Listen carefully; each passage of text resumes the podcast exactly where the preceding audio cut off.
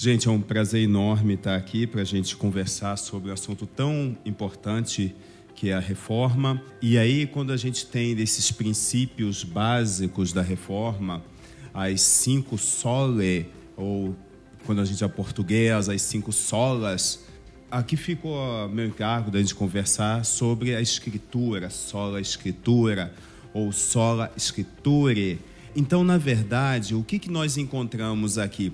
O dilema que os reformadores vivenciaram de dar acesso à Escritura, é, que hoje nós temos muito acesso, já que o livro não tem o custo que tinha no passado.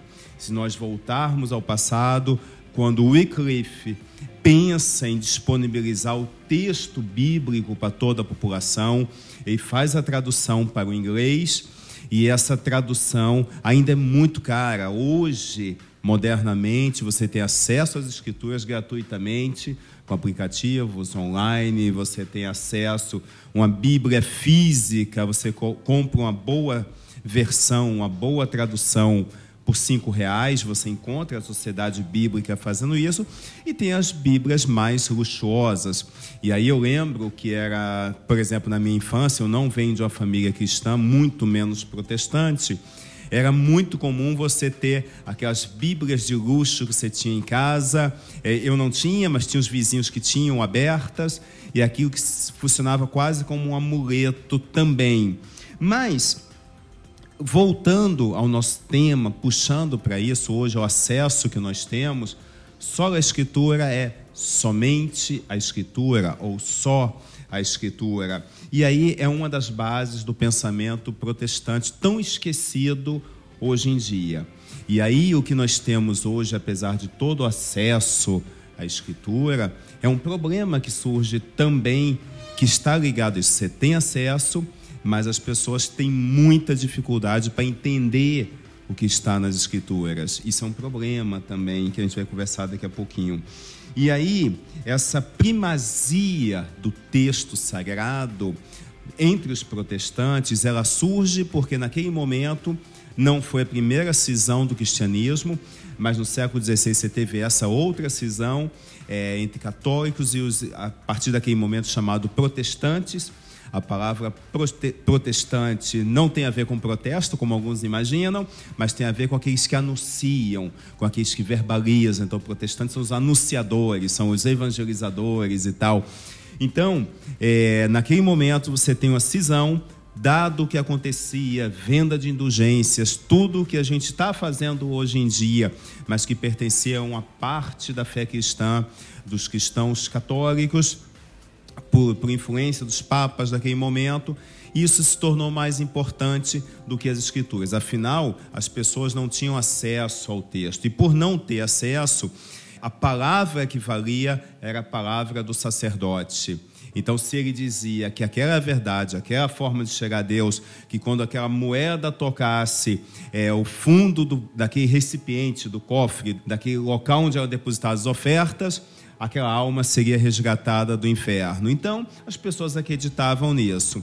E aí a gente tem essa esse princípio que o protestantismo traz na hora da tradição, a tradição, a palavra do sacerdote, do pregador e as escrituras, nós ficamos com as escrituras sempre. Porque o princípio é que a escritura, ela não erra. A autoridade papal a autoridade do sacerdote, a autoridade, quem quer que seja, ela pode errar. E aí você tem, por exemplo, na história da fé cristã, é, as lideranças mudando princípios, mudando de opinião. Você tem uma bula que muda um documento, uma ideia é, de tempos em tempos, e aí o que a gente entende é que a escritura não muda. E aí a gente entra também naquela discussão: ela é palavra de Deus ou não é? Para quem tem curiosidade, eu publiquei um texto há alguns anos que acabou sendo muito utilizado em seminários cristãos, protestantes e católicos, sobre a veracidade do Novo Testamento, do manuscrito do Novo Testamento. E hoje nós temos acesso a isso, sabemos que se você pega documentos antigos, você tem um número muito menor de cópias de espaço entre o original e a primeira cópia mais recente. A Ilíada, a Odisseia, você tem entre o, a época que foi escrito e o primeiro manuscrito, você tem quase mil anos. O Novo Testamento e o primeiro fragmento encontrado, você tem um espaço de 200 anos.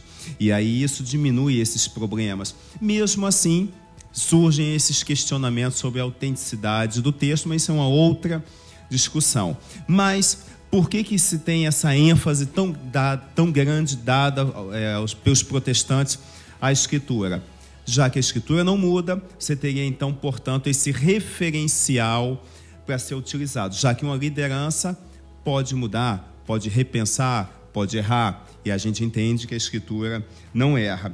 E aí tem uma, uma, um momento é, numa disputa teológica que Lutero diz em 1519: um simples leigo armado com as escrituras é maior que o mais poderoso papa sem elas. E aí é uma frase muito emblemática que Lutero, que era é, um professor universitário, que era pertencia à Igreja Católica naquele momento, ele traz essa reflexão. A partir do encontro que ele tem com o texto de Romanos, ele passa a pensar: eu tenho isso como base, não tem mais achismos. Cada um diz uma coisa, agora eu tenho uma referência, eu tenho um modelo a ser seguido. Surgem é, alguns questionamentos com isso. A própria Escritura diz para gente, na carta de Timóteo, o texto canônico, que toda ela é inspirada, toda ela serve para o ensinamento, seja o Antigo e o Novo Testamento. E aí você tem o surgimento da, na contra-reforma desse questionamento que os cristãos católicos fazem com relação à Escritura. O questionamento que eles fazem é o antigo, no período que Abraão vivia, esse é um dos argumentos, não havia escrituras. Então, a gente não tem como usar apenas a escritura como relevância. Esse é um argumento bastante utilizado. É curioso porque para usar esse argumento eles estão usando a própria Bíblia para usar esse argumento, curiosamente, né? Mas nós, enquanto protestantes, vamos enfatizar é, de forma derivada do texto de João capítulo 1, é, do verbo, da palavra que se fez carne. É uma forma derivada, não é o sentido necessariamente da escritura. Mas a gente vai percebendo, vai dando muita ênfase a isso. A tradição protestante, ela não nega a tradição apostólica, ela não desconsidera isso. Mas na hora que há uma divergência entre a tradição apostólica, entre a tradição da história da igreja e o texto bíblico, nós optamos sempre por ficar com o texto bíblico. Essa é a ênfase dada. E aí, esse é um dos primeiros pontos que a reforma traz, da quinque sole, das cinco solas, quando a gente é portuguesa isso. Na tradição católica se fala normalmente de três doutrinas que são tripé a tradição apostólica, que eu citei há pouco, a Bíblia e o magistério, o ensino. É, geralmente os católicos trabalham dessa forma.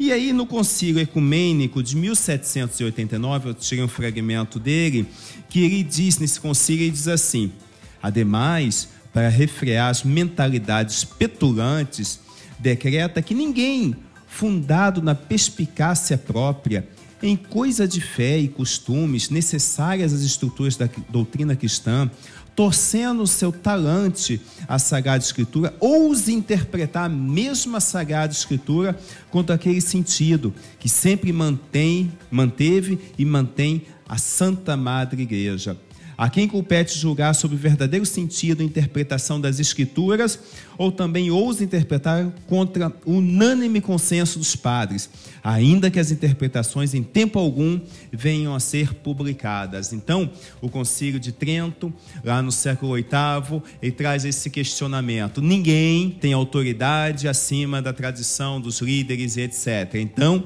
a Escritura não é qualquer um que deve ter acesso, como nós temos hoje, essa facilidade, sobretudo no Ocidente, a leitura, acesso ao texto e etc.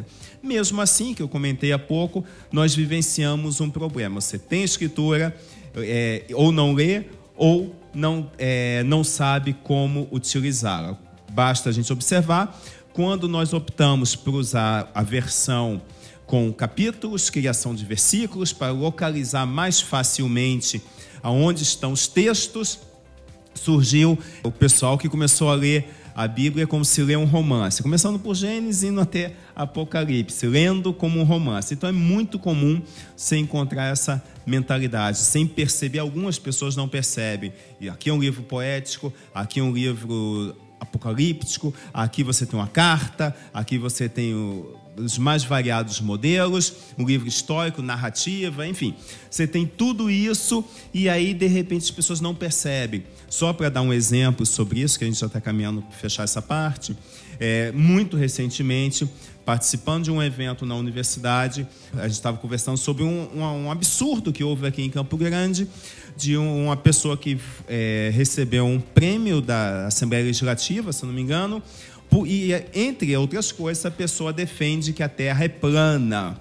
Alguém deve ter ouvido falar dessa história. E aí, por mais absurdo que isso possa parecer, eu estava conversando à mesa com algumas pessoas e uma pessoa disse assim: é, mas a Bíblia realmente diz que a Terra é plana. Então, a gente encontra esse tipo de absurdo sendo essas interpretações equivocadas do texto. Então, o problema em si não é hoje para a gente no Ocidente o acesso, mas como se estuda, como se entende isso. Quando o, protestante, o protestantismo chega ao Brasil, uma das ênfases que o protestantismo traz é o livre acesso às escrituras, é a possibilidade das pessoas estudarem, terem acesso, é aquele movimento de vanguarda que traz para o Brasil ensino tecnológico, traz tudo o que havia de mais avançado possível para sua época. Só para a gente ter um exemplo, o Trajano, que era um matemático, professor de matemática no século XIX, ele lança um livro de matemática com muita influência do texto bíblico, dessa moral protestante, e esse livro ele chega a ter mais de 160 edições em português. Ou seja, é uma preocupação que se tem, uma preocupação que se tem com o estudo e é, vai além somente do texto sagrado, é pensar o ser humano de forma holística.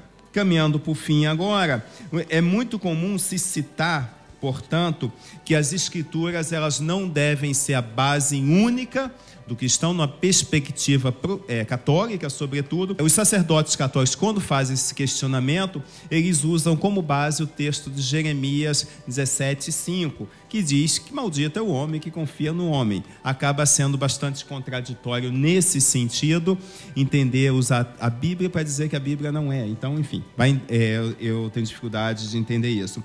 E eu, a confissão de Westminster, que é muito citada por muita gente por aí, que é uma das bases também do protestantismo, vai definir da seguinte forma: sob o nome de Escritura Sagrada ou Palavra de Deus escrita, inclui-se agora todos os livros do Velho e do Novo Testamento, todos dados por inspiração de Deus para serem a regra de fé e de prática, a autoridade da Escritura Sagrada, a razão pela qual deve ser crida e obedecida, não depende de testemunho de qualquer homem ou igreja, mas depende somente de Deus. A mesma verdade que é o seu autor, tendo, portanto, ser recebida porque é palavra de Deus. O Velho Testamento em hebraico, o Novo Testamento em grego, sendo inspirados imediatamente por Deus e pelo seu singular cuidado e providência conservados puros em todos os séculos. São por isso autênticos e assim todas as controvérsias religiosas, a igreja deve apelar para eles como para um supremo tribunal o juiz supremo, pelo qual todas as controvérsias religiosas têm que ser determinadas e por quem serão examinados todos os decretos e concílios, todas as opiniões dos antigos escritores, todas as doutrinas de homens e opiniões particulares do juiz supremo, em cuja sentença nós devemos firmar, não pode ser outro senão o Espírito Santo falando na Escritura. E é esse o Conselho de Trento que ele fala para a gente, dando essa ênfase. A partir do século 19, para fechar, a partir do século 19, você não usa mais o conceito sola a escritura. Você passa a usar é, em grupos é, que vêm de uma outra vertente mais conservadora, no da escritura, ou seja, a escritura interpreta a si mesmo. Você praticamente não usa outros materiais para complementar, para contextualizar, para entender a escritura e muito menos a tradição. Então, são grupos do avivamento norte-americano lá no século XIX. Um exemplo bastante claro nesse sentido são os fundamentalistas. Em casos emblemáticos, são os adventistas. Então, a escritura deve ser entendida apenas pela própria escritura e nada mais. E aí, o conceito de sola escritura, sola escrituras, preferindo plural, passa a ser então prima escritura. Para os protestantes, então, você tem a escritura, você tem a tradição, você tem todo o material que te ajuda a entender o próprio texto, o que te distanciaria de problemas como esse de alguém dizer que a terra é plana, porque você não está lendo apenas o texto pelo texto, você está usando outras ferramentas. E aí, nesse sentido, para fechar nesse instante, a, a ciência não contraria as escrituras, mas são formas diferentes de olhar para o mundo. Você tem o mesmo objeto e como você olha para o mundo. E aí geram todas essas polêmicas como se um fosse antagonista ao outro. Tá bom?